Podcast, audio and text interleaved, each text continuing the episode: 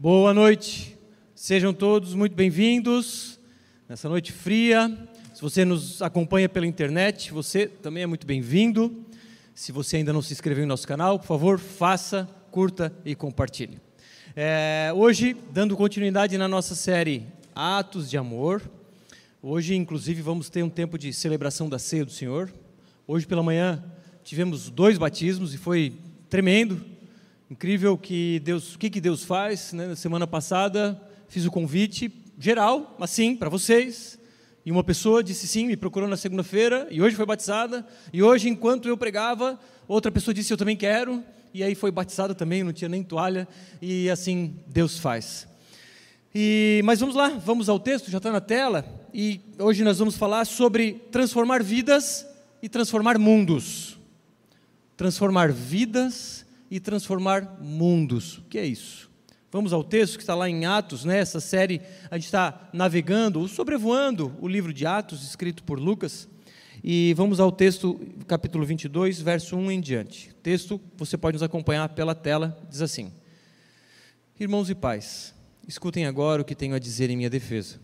Quando ouviram que Paulo lhes falava em língua hebraica, fizeram mais silêncio ainda. Paulo continuou: Eu sou judeu, nasci em Tarso da Cilícia, mas fui criado nessa cidade e aqui fui instruído aos pés de Gamaliel, segundo o rigor da lei de nossos antepassados, sendo zeloso para com Deus, assim como todos vocês o são no dia de hoje. Persegui esse caminho até a morte, prendendo homens e mulheres e lançando-os na cadeia. Disto são testemunhas o sumo sacerdote e todos os anciãos. Deles eu recebi cartas para, para os irmãos judeus de Damasco e fui até lá para trazer amarrados a Jerusalém os que também lá estivessem para serem punidos. Ora, aconteceu que, enquanto eu viajava, já perto de Damasco, quase ao meio-dia, repentinamente uma grande luz do céu brilhou ao redor de mim. Então caí por terra, ouvindo uma voz que me dizia: Saulo, Saulo, por que você me persegue? Perguntei: Quem é o Senhor? Ao que me respondeu: Eu sou Jesus, o Nazareno, a quem você persegue. Os que estavam comigo viram a luz, sem contudo perceber o sentido da voz de quem falava comigo. Então perguntei: Senhor, o que devo fazer? E o Senhor me disse: Levante-se, entre Damasco, então lhe dirão tudo o que você precisa fazer. Tendo ficado cego por causa da intensidade daquela luz, guiado pela mão que estavam comigo, cheguei a Damasco. Vamos ler até aqui e agora vamos orar novamente. Deus, obrigado por essa noite maravilhosa em que podemos te cultuar por meio de cânticos. Agora pedimos que o Teu Espírito Santo fale aos nossos corações, nos transformando, e que sejamos, ou melhor, e que eu seja um mero instrumento nessa noite, um instrumento que aponta única e exclusivamente para o nosso Senhor Jesus Cristo. Portanto, usa-me para louvor do Teu nome. Em nome de Jesus. Amém. Irmãos, hoje vou falar sobre transformar, vidas transformadas. E conectado a isso, claro, sobre cristianismo. A dúvida vem: o que é cristianismo? Para muitos, talvez para alguns de vocês, cristianismo é uma opção num cardápio de religiões. Você abre o cardápio e diz: hum, cristianismo, ah, acredita nisso. Judaísmo, naquilo. Islamismo, naquilo outro. Espiritismo, umbanda e assim por diante. Eu vou escolher, minha mãe mandou escolher essa daqui. Isso não é cristianismo. Cristianismo não é uma opção num cardápio das religiões. Cristianismo tampouco é acreditar em Deus, em Jesus e procurar fazer coisas boas e ir na igreja de vez em quando.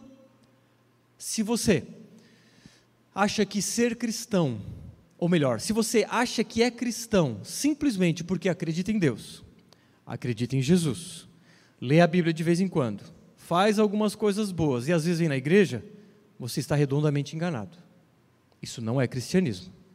Isso é uma religião que você inventou. Ou que muitos inventaram e você seguiu. Mas o que é cristianismo se não é cumprir regras? Não é cristianismo. Vamos ver então. E resumo a, a esse, essa ministração com a seguinte frase: Um cristão, então, é alguém transformado pelo poder do Espírito Santo, que segue Jesus e ajuda outras pessoas a serem transformadas. Isso é cristão. Portanto, olhe para você hoje. Todos aí têm nas suas cadeiras um, um mapa e a ideia é que nesse mapa você enxergue onde você está, para saber qual é o próximo passo. Então, cristão é alguém que foi transformado pelo Espírito Santo e que segue Jesus, e nesse seguir Jesus ajuda outras pessoas a serem transformadas pelo poder do Espírito Santo. E o texto, então, vamos ao primeiro contexto, nos versos 1 e 2, na tela, diz assim: Irmãos e pais, escutem agora o que tenho a dizer em minha defesa. Quando ouviram de que Paulo lhes falava em língua hebraica, fizeram mais silêncio ainda. Paulo continuou. Pois bem, vamos entender o que estava acontecendo aqui. Paulo, lembra, fez três viagens missionárias. Falamos alguns relatos de viagens missionárias dele. Hoje estamos no fim da terceira viagem. Foram três. Paulo estava de volta a Jerusalém. Daqui, Paulo iria para Roma, agora para ser é, julgado, condenado e morto. Então era o fim das três viagens missionárias. E nessas viagens, irmãos, Paulo discipulou gente, treinou líderes, plantou igrejas. Paulo fez o rebuliço no mundo da época, plantando inúmeras igrejas, treinando inúmeros líderes para darem continuidade nessas igrejas. Agora, Paulo havia sido capturado por judeus. Paulo, por onde passava, arrumava confusão. Claro, ele pregava verdades, e nem sempre as pessoas querem ouvir verdades. Nem sempre as pessoas querem ouvir o que elas precisam ouvir. Então, Paulo, naturalmente, falava verdades que agredia, entre aspas, certos ouvintes, em especial os judeus, batiam de frente nele.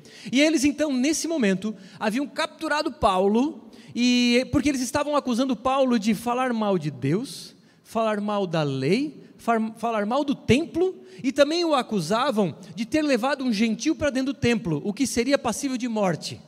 Então, eles estavam ah, furiosos com Paulo e queriam que ele fosse morto, porque por causa dessas acusações.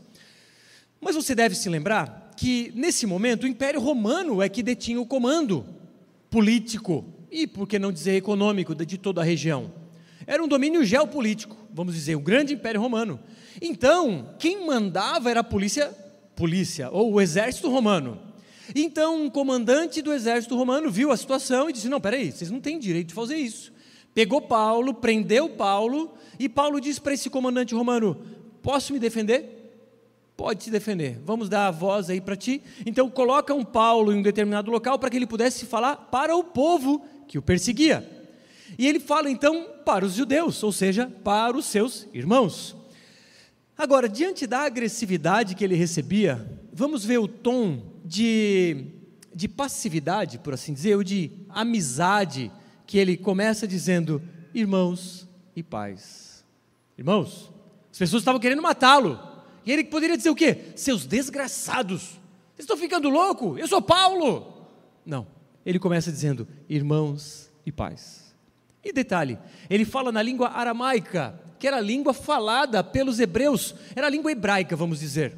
Agora, diferente da língua grega, que era a língua mais falada no, naquela região.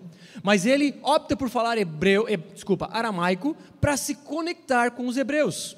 Tudo isso, irmãos, porque ele queria ter se conectar com eles em tom de amizade, de amist... um tom amistoso, é isso que eu quis dizer. Ao invés de, de, de, de retrucar, ao invés de voltar com agressividade, ele volta com passividade. E aqui, embora não seja o tema principal da ministração de hoje, mas é importante tocarmos nesse ponto. O ponto de como respondermos à agressividade de alguém conosco. Paulo não devolve com agressividade, Paulo devolve com afeto. E aqui, certamente, ele aprendeu com Jesus, quando Jesus disse: Amem os inimigos e orem por aqueles que os perseguem. Como você tem reagido às pessoas que te afligem? Como você tem reagido às pessoas que te perseguem? Jesus disse: reaja amando, reaja orando por estes. Mas enfim, uma breve reflexão aqui, e agora a gente começa a entrar no discurso de Paulo. Paulo, então, está se defendendo de acusações. E, na verdade, esse discurso nada mais é do que um testemunho. Paulo vai começar agora a dar o seu testemunho. Vamos ver que testemunho é esse? O velho homem, em primeiro lugar, verso 3 a 5. Eu sou judeu, nasci em Tarso da Cilícia, mas fui criado nessa cidade e aqui fui instruído aos pés de Gamaliel, segundo o rigor da lei de nossos antepassados sendo zeloso para com Deus, assim como todos vocês são no dia de hoje. Persegui esse caminho até a morte, prendendo homens e mulheres e lançando-os na cadeia. Dito, disto, não, desculpa, disto são testemunhas o sumo sacerdote e todos os anciãos. Deles eu recebi cartas para os irmãos judeus de Damasco e fui até lá para trazer amarrados a Jerusalém os que também lá estivessem para serem punidos. Então, olha só, Paulo está se defendendo. Os judeus estão agredindo ele. Ele está dizendo: calma, eu também sou judeu. Calma, eu sou da mesma tribo que vocês, entre aspas. Eu sou do mesmo povo de vocês. Eu sou da mesma etnia de vocês. Por isso ele se refere a eles como pais e irmãos, com todo respeito e ainda em língua aramaica. Ele diz: Olha, eu sou judeu de Tarso, não sou judeu de qualquer lugar. Eu sou judeu de uma cidade que era um centro intelectual da época. E mais, eu fui criado aos pés de Gamaliel. Gamaliel era o grande mestre judaico daquela época. Ele foi criado nos pés do grande mestre Gamaliel. Então ele está dizendo assim: olha, vocês estão me, me acusando de fazer alguma coisa errada? Peraí, eu sou judeu de Tarso e fui criado por Gamaliel, o grande mestre. Como é que vocês podem me acusar de, de algo que eu de fato não fiz? Não falei mal de Deus. Óbvio que não, tampouco da lei, nem do templo.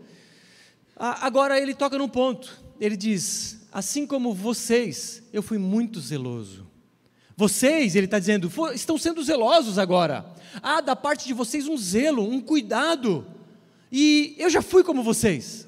E ele diz mais: a ponto de no passado eu ser tão zeloso que eu matava aqueles da seita do caminho, como era o cristianismo conhecido lá nos primórdios, antes ainda desse momento aqui.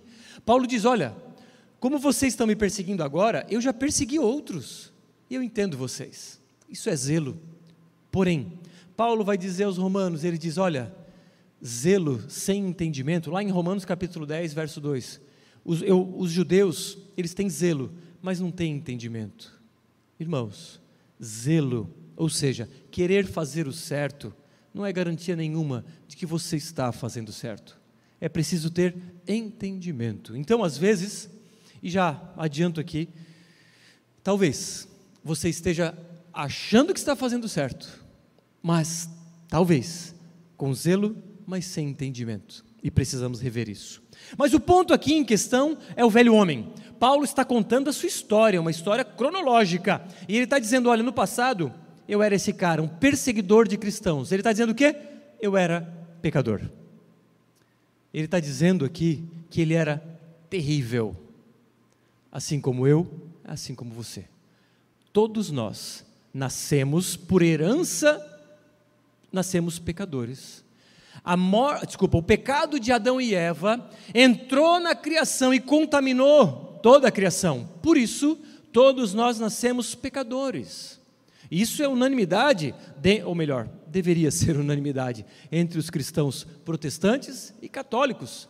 Por isso que o católico entende que precisa batizar as crianças para remover, ou pelo menos parte da pecaminosidade de Adão. Nós entendemos de uma outra forma. Enfim, o ponto é que nós nos conectamos com a perspectiva de que todos nascem pecadores, porque herdamos o pecado de Adão. Agora, eu faço um convite a vocês refletirem. Você ainda está nessa fase? Você tem um mapinha aí? Você ainda está no primeiro quadrado? Será que você ainda é um pecador? Pecadores estão afastados de Deus, estão debaixo da ira de Deus, eles serão condenados. Paulo diz aos Romanos, capítulo 3: todos pecaram, todos estão destituídos da glória de Deus, todos estão carentes da presença de Deus, não há quem busque a Deus, não há quem faça o bem. Tudo isso Paulo fala em capítulo 3 na carta aos Romanos. Ele está querendo dizer o quê?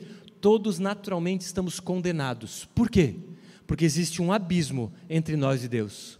Deus está lá e nós nascemos uma distância de um abismo intransponível. Nascemos separados de Deus, como a Bíblia diz, inimigos. Pecadores são inimigos de Deus. Salmos 5:5. Salmos capítulo 5, verso 5 diz: Ele odeia os pecadores. Leia Salmos 5:5. Ele odeia o que pratica a iniquidade, é isso que o texto diz. Por quê? Porque Deus é santo e não tolera pecados. Deus não se relaciona com pecadores, portanto, aqueles que estão no primeiro quadrado do desenho, e quem está na tela vai, vai ver esse, esse mapa no final, você está separado. Há um abismo, e sobre você não está as bênçãos de Deus, sobre você está a mão irada de Deus. Mas calma, essa é a má notícia, existe uma boa notícia na sequência. O fato é que quem está afastado de Deus tem um vazio existencial. Eu sei que vazio é esse, que carreguei no meu peito por 32 anos. Você que está como pecador, você está vazio. Você carrega um vazio existencial. Você não encontra sentido para a vida. Eu sei disso. Eu sei que é assim. Porque eu vivi isso, eu experimentei isso. E você sabe o que eu estou falando. Se você não experimenta isso, no passado você experimentou. Mas o ponto é que, na tentativa de dar sentido à vida, nós buscamos os nossos ídolos. E aí você pode se lembrar das últimas ministrações sobre idolatria, se você não viu, está lá no YouTube. A tentativa de buscarmos significado para a vida nos ídolos. As tentativas de buscarmos felicidade nos ídolos, mas os ídolos são mentirosos. Eles prometem felicidade, mas não cumprem. No máximo um prazer momentâneo. E esses líderes, desculpa, esses ídolos podem ser diversas coisas. Ídolo, lembra, é aquilo que te controla, é aquilo que toma conta dos seus pensamentos, do seu dinheiro, do seu tempo, é aquilo ao redor do qual você vive. Pode ser dinheiro, pode ser o trabalho, aquela pessoa que, que entende que a felicidade está no dinheiro, que a felicidade está em trabalho, ou vencer na vida, ou no casamento, ou ter filho, ou mesmo numa viagem, ou num esporte, enfim. Há diversos ídolos, porque o coração humano é uma fábrica de ídolos. E o problema é que o pecador tenta se desvencilhar desse vazio existencial, tentando se conectar com algum desse ídolo. E esse ídolo é mentiroso. Ele promete felicidade, mas ele não cumpre. E você, se é um pecador afastado de Deus, você carrega esse vazio. Mas eu quero te dizer, há esperança para preencher esse vazio que um dia Deus preencheu em mim. Mas aqui é um porém bem, porém problemático. Muitos, provavelmente daqui, ou melhor, eu diria que aqui alguns, talvez, eu não estou aqui imaginando pessoas, mas eu quero dizer que isso é muito comum. Muitos acham que estão fazendo certo, mas estão ainda longe de Deus. Muitos acham que podem transpor esse abismo por meio da oração, da leitura bíblica, do jejum, da ida na igreja, do dízimo, das boas obras, ou seja lá do que for. Alguns pensam que conseguem escalar uma escada que leva mais perto de Deus. Alguns pensam que pelo seu muito fazer vão ser mais amados por Deus. É como que eu tentando correr para pular esse abismo que me afasta de Deus. Errado! Isso é religião, isso é religiosidade. E você, se pensa assim, está tão longe quanto uma garota de programa deliberadamente mergulhada no pecado. Um religioso que pode vir no culto, pode dar dízimo, pode dar cesta básica, pode cantar, pregar, até ser pastor, mas se ele acha que ele consegue, com esforço próprio, transpor esse abismo que o afasta de Deus, ele vai ser condenado tanto quanto um assassino de crianças. Ele está tão distante de Deus quanto qualquer pecador na face da terra. E o pior é que ele acha que ele está perto. Esse é o problema do cristianismo nominal. Lembra que eu falei? Cristianismo, um item no cardápio de opções da religião. O cara diz: Eu sou cristão. Eu vou na igreja, eu dou o dízimo, eu vou no culto, eu ajudo, eu limpo a igreja, eu, eu canto, eu faço qualquer coisa. E eu estou bem com Deus, porque eu faço um monte de coisa, eu sou bom. Tu vai para o céu? Claro que vou, olha quanta coisa eu faço. Irmãos, religiosos, não herdarão o reino dos céus. Você deve lembrar daquele texto forte, quando esses religiosos chegam diante de Jesus, numa suposta história nas portas da eternidade, e eles dizem: Senhor, nós expulsamos demônio em teu nome, nós fizemos milagre em teu nome, nós proclamamos a tua mensagem. E ele diz o quê? Aparta de mim, não conheço vocês. Eram pessoas que estavam tentando chegar ao céu pelo esforço próprio.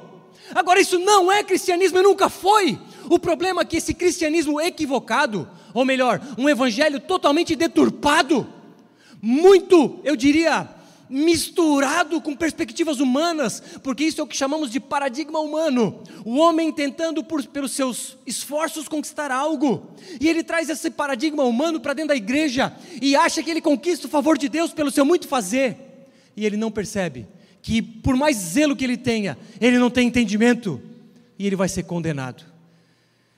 Irmãos, por favor, essa é uma mensagem de alerta. Se você se encontra no primeiro quadrado desse papel aí, por favor, me mande mensagem. Tem o meu telefone aí, tem o telefone do Gui e do Diego. Mande um WhatsApp ao longo dessa semana e diga: pelo amor de Deus, pastor, eu não quero continuar nessa, nesse lugar de ser afastado de Deus. Muitos acham que por cumprir regras se aproximam de Deus. Isso não é cristianismo. Cristianismo não é sobre dar cestas básicas, não é sobre fazer coisas boas também é. Mas não é isso que te aproxima de Deus. O que me aproxima de Deus então, Bruno? Vamos ver como ter um encontro com Deus. Verso 6 em diante. Ora, aconteceu que enquanto eu viajava, já perto de Damasco, quase ao meio-dia, repentinamente uma grande luz do céu brilhou ao redor de mim. Então caí por terra, ouvindo uma voz que me dizia: Saulo, Saulo, por que você me persegue? Perguntei: Quem é o Senhor? Ao que me respondeu: Eu sou Jesus, o Nazareno, a quem você persegue. Os que estavam comigo viram a luz, sem contudo perceber o sentido da voz de quem falava comigo. Paulo estava indo para Damasco. Fazer o quê? Perseguir cristãos, matá-los, com cartas de autorização para trazer cristãos presos para Jerusalém para que esses fossem executados. Parênteses, Saulo Jesus aqui que aparece para Paulo, chamando Saulo, Saulo, por que me persegues? Saulo era o nome hebraico de Paulo, porque Paulo tinha dupla cidadania, ele tinha um nome romano, que era Paulo, e o um nome hebreu, que era Saulo, por isso, o nome dele não mudou. Tá? É como um Pedro aqui no Brasil, vai para os Estados Unidos, lá eles chamam de Peter, é algo nesse sentido. Mas percebe aqui que Paulo estava indo perseguir cristãos, e Jesus diz: Saulo, porque você me persegue. Irmãos, Jesus toma para si quando alguém persegue a sua igreja. A igreja de Jesus é a sua noiva, e quando alguém a persegue, está perseguindo o próprio Cristo. Irmãos, se tivéssemos perseguição aqui, e entrasse um radical islâmico aqui, e ele perguntasse: e aí, Fulano, tu é o quê? É, eu sou cristão. Tá, mas como é que foi esse negócio aí de cristão na tua vida? E ele com, com uma metralhadora aqui. Ou uma faca, vamos lá, uma faquinha para cortar o pescoço devagar. E aí? Não, eu aceitei Jesus. Eu fiz uma oração, o pastor me chamou na frente, eu fiz uma oração, repeti o que ele falou, fui batizado, Jesus é meu Salvador. Tá, mas espera tu é um, então tu é um desses, dos discípulos de Jesus? Não, discípulo de Jesus não. Eu só aceitei Jesus como meu Salvador. Ah, então relaxa, está tudo certo, tu é dos nossos. Irmãos, cuidado, cuidado, não com os radicais islâmicos, cuidado com o que você acredita, porque simplesmente decorar uma oração, ser batizado, e aquele que não se submete a Jesus como seu Senhor, não entendeu do que isso se trata. Mas enfim, a igreja é, é, é a igreja perseguida, Jesus toma para si essa essa afronta e diz: Saulo, por que me persegues? Mas o ponto que eu quero frisar aqui, nessa passagem, é um encontro que mudou a vida de Paulo. Esse encontro foi marcado? Não. Foi num culto do encontro com Deus? Não. Paulo estava indo para um culto adorar o Senhor? Não. Paulo estava indo, quem sabe, ajudar órfãos? Paulo, de repente, estava indo num retiro de verão. Não, não que não possa acontecer nesses lugares. Paulo estava indo perseguir cristãos. O que nos mostra que o encontro com Deus não depende de quem quer ou de quem queira, mas depende do Espírito soprar. O encontro com Deus é obra exclusiva de Deus. Não podemos mimetizar encontros, não podemos mimetizar avivamentos, não podemos produzir artificialmente essas coisas. Ninguém produz conversões, ninguém pode convencer pessoas, a não ser o Espírito Santo. O encontro com Deus é a obra exclusiva dele. Portanto, a transformação, e esse é o cerne daqui dessa passagem, a transformação de um indivíduo que era um velho homem e se transforma num novo homem, é obra exclusiva do Espírito Santo. Do início ao fim é obra de Deus. Não, o homem não, não colabora com essa obra.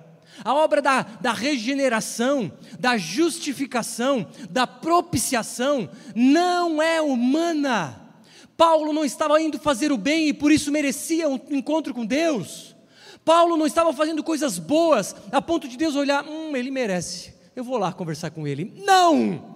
Paulo estava indo matar cristãos, o que nos mostra que não depende de quem quer, depende dele querer, depende do Espírito Santo soprar, porque é fácil, é muito fácil é manipular pessoas. Basta fazer um curso de coach, PNL, de hipnose e facilmente as pessoas são controladas. Você vê multidões sendo controladas, tira o paletó, balança e o povo cai. Isso é o que? Hipnose ou algo do gênero. Agora, conversões genuínas é só o Espírito Santo que pode produzir. Paulo não procurava Jesus, Jesus vai ao encontro de Paulo, inclusive me lembro quando Jesus diz o quê? Não foi vós que me escolhestes, mas eu escolhi a vós. Quem escolhe quem no processo? A Bíblia é muito clara: é Jesus quem me escolhe, é Jesus quem te escolhe e te chama. E quando alguém tem um encontro com Deus, ele sai da condição de velho homem, os seus desejos mudam, os seus pensamentos mudam, as suas vontades, os seus atos, os seus ídolos são derrubados e a sua vida é transformada, como que um giro de 180 graus, e que eu caminhava para lá, e passo a caminhar para cá. Isso é uma verdadeira conversão. Se você não teve uma transformação em sua vida, provavelmente você ainda é um velho homem. Você ainda está no primeiro quadrado desse mapa. Você ainda é um pecador e está o quê? Afastado de Deus. Por mais religioso que você seja. Mas essa religião não vai te levar a lugar nenhum, a não ser o inferno. Me perdoe, mas eu preciso lhe avisar pecadores afastados de Deus. Pecadores têm um encontro com Deus. Paulo, então, pecador perseguidor, e pela graça, Deus vem ao seu encontro, na pessoa de Jesus Cristo. Ele então é transformado por uma obra exclusiva de Deus. Agora, você pode se perceber, não, ou melhor, você pode pensar, mas espera aí, eu não tive encontro com Jesus, literal de uma luz. Um dia eu desejei ir na igreja e eu fui transformado. Sim, porque às vezes, ou melhor, na maioria das vezes, Deus opera sem a gente perceber. A gente tem a percepção de que fui eu quem escolhi. Mas na real, foi Deus quem produziu algo do meu, dentro do meu coração para que eu pudesse escolhê-lo. Ele cria em mim aquilo necessário para que ele me ame. E por consequência, eu o amo. Portanto, a obra é do início ao fim do Espírito Santo. Por quê? Se alguém disser que tem participação nessa obra, vai merecer um pouco de glória. E Deus não divide a glória dele com ninguém. Paulo não mereceu, foi pela graça. Jesus o escolheu, Jesus o buscou, e isso demonstra um amor incondicional. Não é porque Paulo era bom, mas porque Jesus quis resgatá-lo. Agora, Paulo era pecador, primeiro. Segundo, Jesus foi ao encontro de Paulo. Agora acontece uma consequência. Existe uma exigência, uma resposta verso 10. Então perguntei, Senhor, o que devo fazer? E o Senhor me disse: Levante-se, entre em Damasco, onde lhe dirão tudo o que você precisa fazer. Tendo ficado cego por causa da intensidade daquela luz, guiado pela mão dos que estavam comigo, cheguei a Damasco. Paulo ficou cego por causa da luz. Claro, por causa do milagre. E agora, cego, ele diz: Senhor, o que eu devo fazer? Essa é a primeira marca daquele que foi tocado por Jesus: o desejo de obedecer.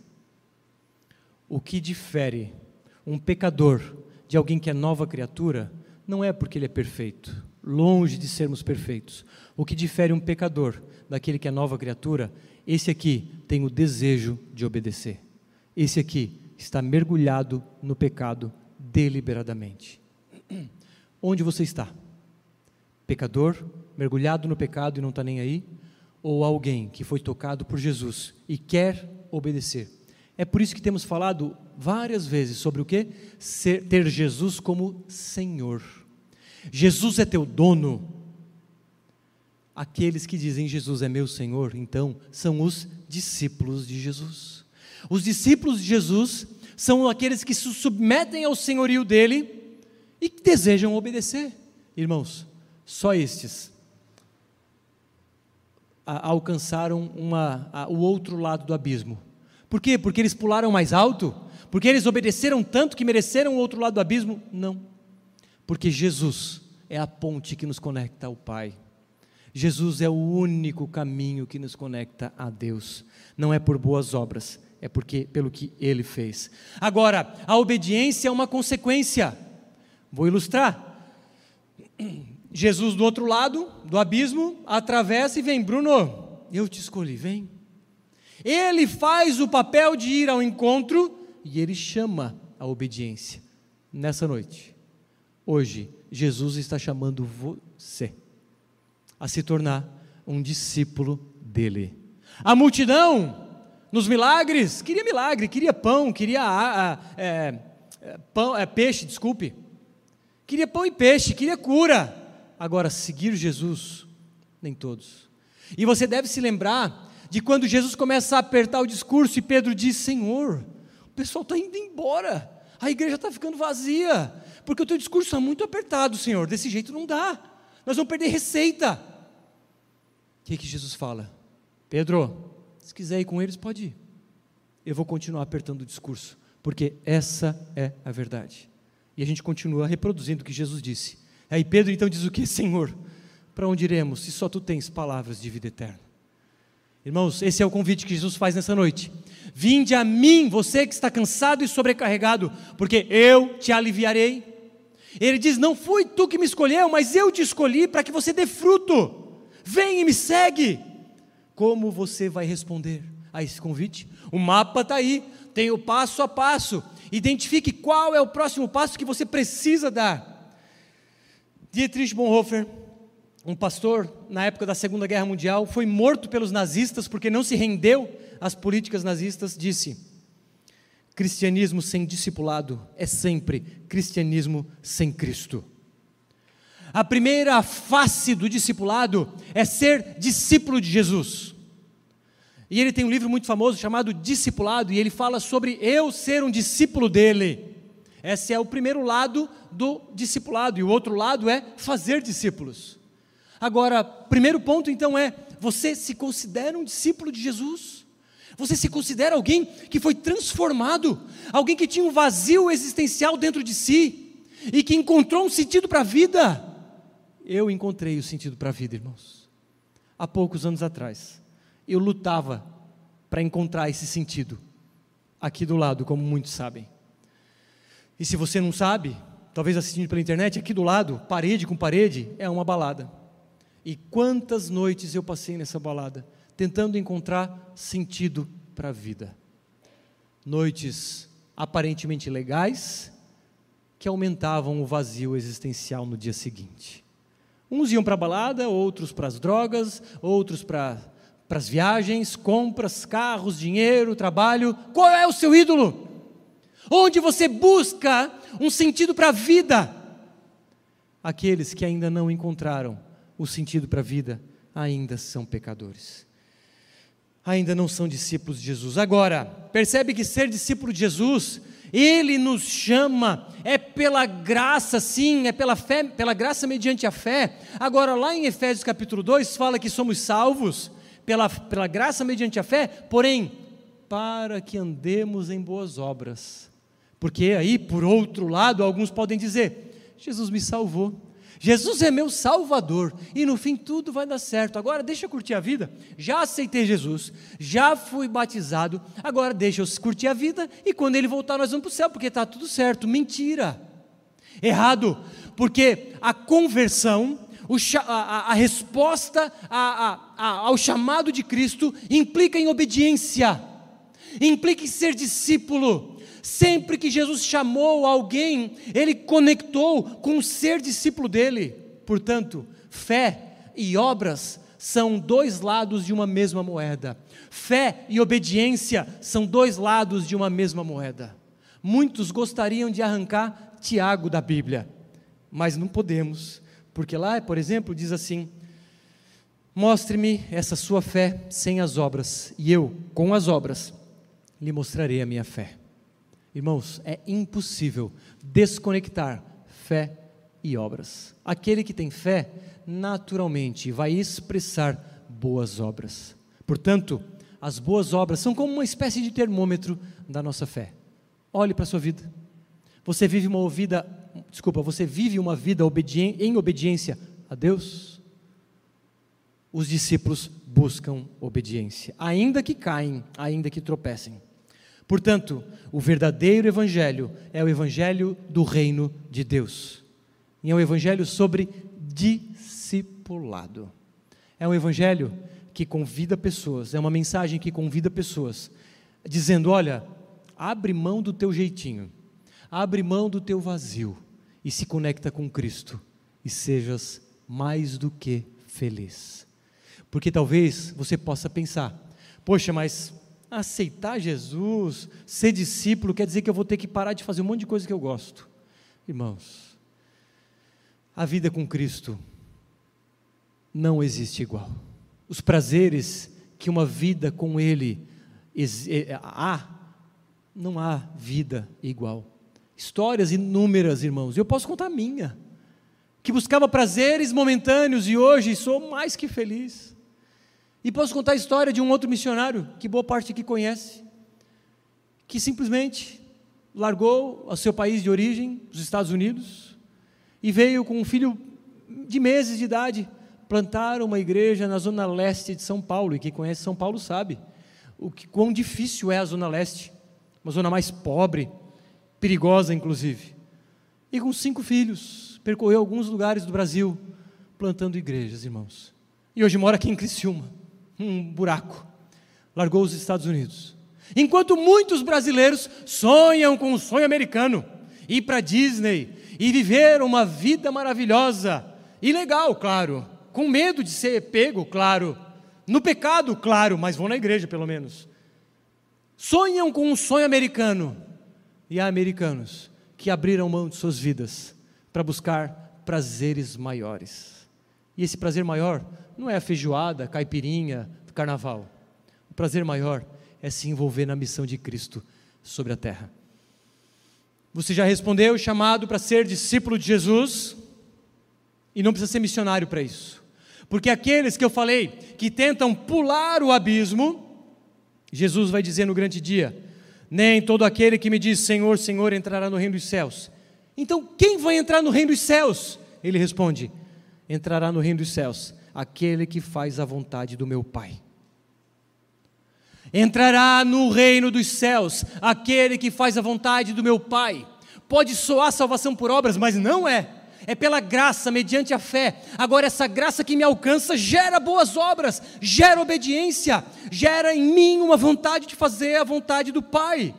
Então entra no reino dos céus aquele que mostrou em sua vida, não porque queria mostrar, mas porque naturalmente fluiu um desejo de fazer a vontade do Pai. E muitos naquele dia vão me dizer: Senhor, Senhor, profetizamos em Teu nome, expulsamos demônios em Teu nome, fizemos muitos milagres. E ele direi naquele dia, e eu lhes direi naquele dia: Nunca conheci vocês. Apartam de mim vocês que praticam o mal. É o que Jesus disse. Aparta de mim, você que expulsou o demônio, fez milagre, um monte de coisa, achando que ia conquistar pelo seu esforço a vaga no céu. Aparta de mim porque você nunca entendeu. Eu nunca te conheci, nunca tive relacionamento contigo. Você nunca foi meu discípulo. Somente os discípulos de Jesus, naquele grande dia, ouvirão dele dizer: Entre, meu amado. Só os discípulos de Jesus fazem parte da família de Deus. Você é um discípulo? Eu sei que há muitas histórias aí fora que dizem que não. É, é, tudo bem ser da multidão. Não está tudo bem. Eles mentem para vocês. Ou estão enganados.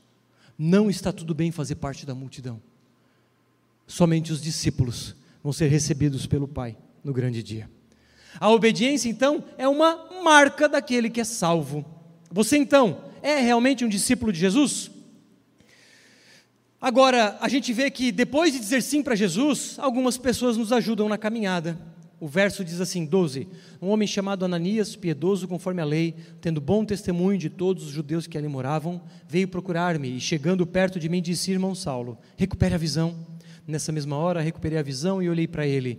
Então ele disse: O Deus de nossos pais escolheu você de antemão para conhecer a vontade dele, ver o justo e ouvir a voz dele. Porque você terá de ser testemunha dele diante de todos, anunciando as coisas que você tem visto e ouvido. E agora, o que está esperando? Levante-se, receba o batismo, lave os seus pecados, invocando o nome dele. Ananias aparece na história. Ananias foi um instrumento de Deus para fazer Paulo voltar a enxergar. E ele dá instruções: Paulo, você foi escolhido de Deus para conhecer a vontade dele, para ser testemunha entre os povos e para ser batizado. Agora vai. Essa é a outra face do discipulado. Caminhar com pessoas mais experientes que nos ajudam no processo. Você tem caminhado com pessoas Todos precisamos de pessoas mais experientes que nós para nos ajudar. E Ananias foi alguém que foi um instrumento da vida de Deus, desculpa, um instrumento de Deus na vida de Paulo. Agora, discipular pessoas é apontar para Cristo. Foi o que Ananias fez. Paulo, Saulo, é Jesus. É ele quem tem que seguir. Não é sobre seguir o Bruno, não é sobre seguir a viva, não é sobre ser avivariano, a vivência ou qualquer, qualquer coisa do gênero. É sobre ser um seguidor de Jesus. Independente da placa da igreja, não interessa. Jesus não veio buscar é, placas, denominações. Jesus veio buscar a sua igreja santa, que está espalhada pelo mundo. E a sua igreja santa é formada pelos seus discípulos. E os seus discípulos têm, algum, têm pessoas que os ajudam nessa caminhada. E essas pessoas dizem: é para Jesus que a gente aponta. Agora, pra, estamos aqui, como a Viva, para ensinar você a ser um seguidor de Jesus. Esse, é essa é a missão da Viva, e está ali na parede. A missão da Viva é ajudar você a ser um discípulo de Jesus. A missão da Viva é ajudar você a conhecer a Deus, viver em comunidade e servir no mundo. Bruno, quero ser um discípulo. Discípulos de Jesus conhecem a Deus, vivem em comunidade e servem no mundo. E nós estamos aqui para ajudá-lo, e você vai ajudar outras pessoas. E o ponto que eu quero citar aqui é sobre o viver, é sobre vida em vida, é sobre ferro afiando ferro, é sobre a caminhada cristã junto. Assim como Ananias foi instrumento de Deus, nas, nas mãos de Deus, para conectar com Paulo, nós somos instrumentos uns dos outros para edificação mútua. E temos uma ferramenta fundamental para isso, chamada pequenos grupos. Não nesta semana que está entrando agora, na seguinte vamos lançar os pequenos grupos. Grupos de reunião nas casas, ou alguns vão se reunir na igreja, em diversos horários e dias, para que as pessoas comecem a caminhar juntas. Já tivemos essa estratégia antes da pandemia, agora vamos retomá-la. E você está convidado, eu diria, convocado a fazer parte de um desses grupos. Terá grupos em quase todos os dias. Ah, Bruno, trabalha à noite e durante a semana, não tem problema, sábado à noite tem os jovens aqui. Bruno, mas já tenho 30 anos, é isso aí, é jovens até os 110. Então, irmãos, conecte-se com a igreja. Vida cristã, discípulo de Jesus, se conecta com outros discípulos. Discípulos não andam sozinhos, discípulos andam lado a lado, carregando o fardo uns dos outros, se alegrando com os que se alegram, chorando com os que choram. Portanto, conecte-se com a igreja Semana seguinte faremos esse lançamento oficial. E por fim, Paulo é chamado por Deus a uma missão. Quando voltei para Jerusalém, enquanto orava no templo, sobreveio-me um êxtase e vi o Senhor. Ele me disse: Ande logo e saia imediatamente de Jerusalém, porque não aceitarão o seu testemunho a meu respeito. Eu respondi: Senhor, eles bem sabem que eu ia de sinagoga em sinagoga, prendendo e açoitando os que criam em ti. Quando se derramava o sangue de Estevão, tua testemunha, eu também estava presente, consentia nisso e até guardei as capas dos que o matavam. Mas ele me disse: Vá, porque enviarei para longe aos gentios. Paulo tem uma nova experiência sobrenatural e ele recebe uma missão. Não a missão de pregar para judeus, a missão de pregar para gentios. e missão dada foi missão cumprida. Paulo planta igrejas, treina líderes, milhares de pessoas se convertem ao Senhor. Paulo foi um catalisador de discípulos por causa de uma missão dada. Ele disse, Jesus disse: "Vá". Jesus disse para cada discípulo: "Vá". Você tem ido? Você tem correspondido a esse chamado? Paulo respondeu ao chamado de ir. Deus tem uma missão na terra. A missão não é da Viva, a missão é de Deus, que é redimir povos. Para isso, vamos espalhar o Evangelho. E quem faz isso? A igreja. Quem é a igreja? É a Viva? Não, eu e você. O problema de uma mensagem passada à coletividade é que a pessoa pensa assim: é para ele. Talvez você deve estar pensando assim: não, não, não, deixa que o Douglas faz. Não, deixa que o pastor faz. Não, essa missão é para todos. Se você não está cumprindo essa missão, talvez você seja um pecador afastado de Deus, ou talvez seja um discípulo uh, desobediente, que está em desobediência porque não entendeu ainda que foi chamado para se envolver na missão. E a missão é cooperar para que outras pessoas sejam resgatadas para a família de Deus. Todos são chamados. Como você tem respondido? Muitos têm recusado. Por quê? Muitos de nós temos um ídolo chamado acomodação. Muitos de nós nos prostramos de um ídolo chamado conforto. Não querem sair da zona de conforto. Irmãos, isso é um ídolo muito presente em nossos dias. Poxa, mas ir uma vez por semana na casa do fulano para ouvir a palavra? Irmãos, quando você vai, você vai perceber o prazer que é. Rompa a barreira, rompa, faça um esforço para ir além, para vencer essa barreira da inércia. Depois você vai dizer, você vai poder provar, aliás, o prazer que é da vida em comunidade. E é, de fato, maravilhoso. E se envolver na missão, irmãos, pode ser ser missionário, pode ser um pastor, pode ser um professor para as crianças, mas também é um professor, um médico, um dentista, um lixeiro e todas as profissões aí estão lá para que você, como entre aspas um missionário, faça a diferença, proclamando as boas novas. E concluo dizendo: cristianismo não é uma escolha no cardápio, não é sobre dizer eu acredito em Deus, em Jesus, vou na igreja e faço bem de vez em quando. Não é. Você não é cristão. Você pode se dizer cristão, mas na verdade não é. O censo pode te perguntar: e aí, tu é cristão? Tu vai dizer: é, sou. Não é.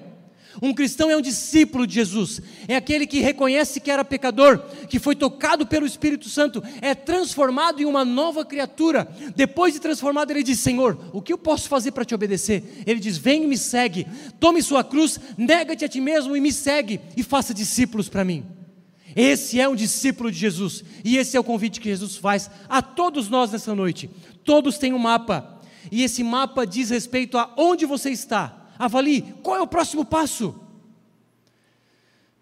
Pecadores precisam dar um próximo passo, que é, um, é suplicar por um encontro com Jesus.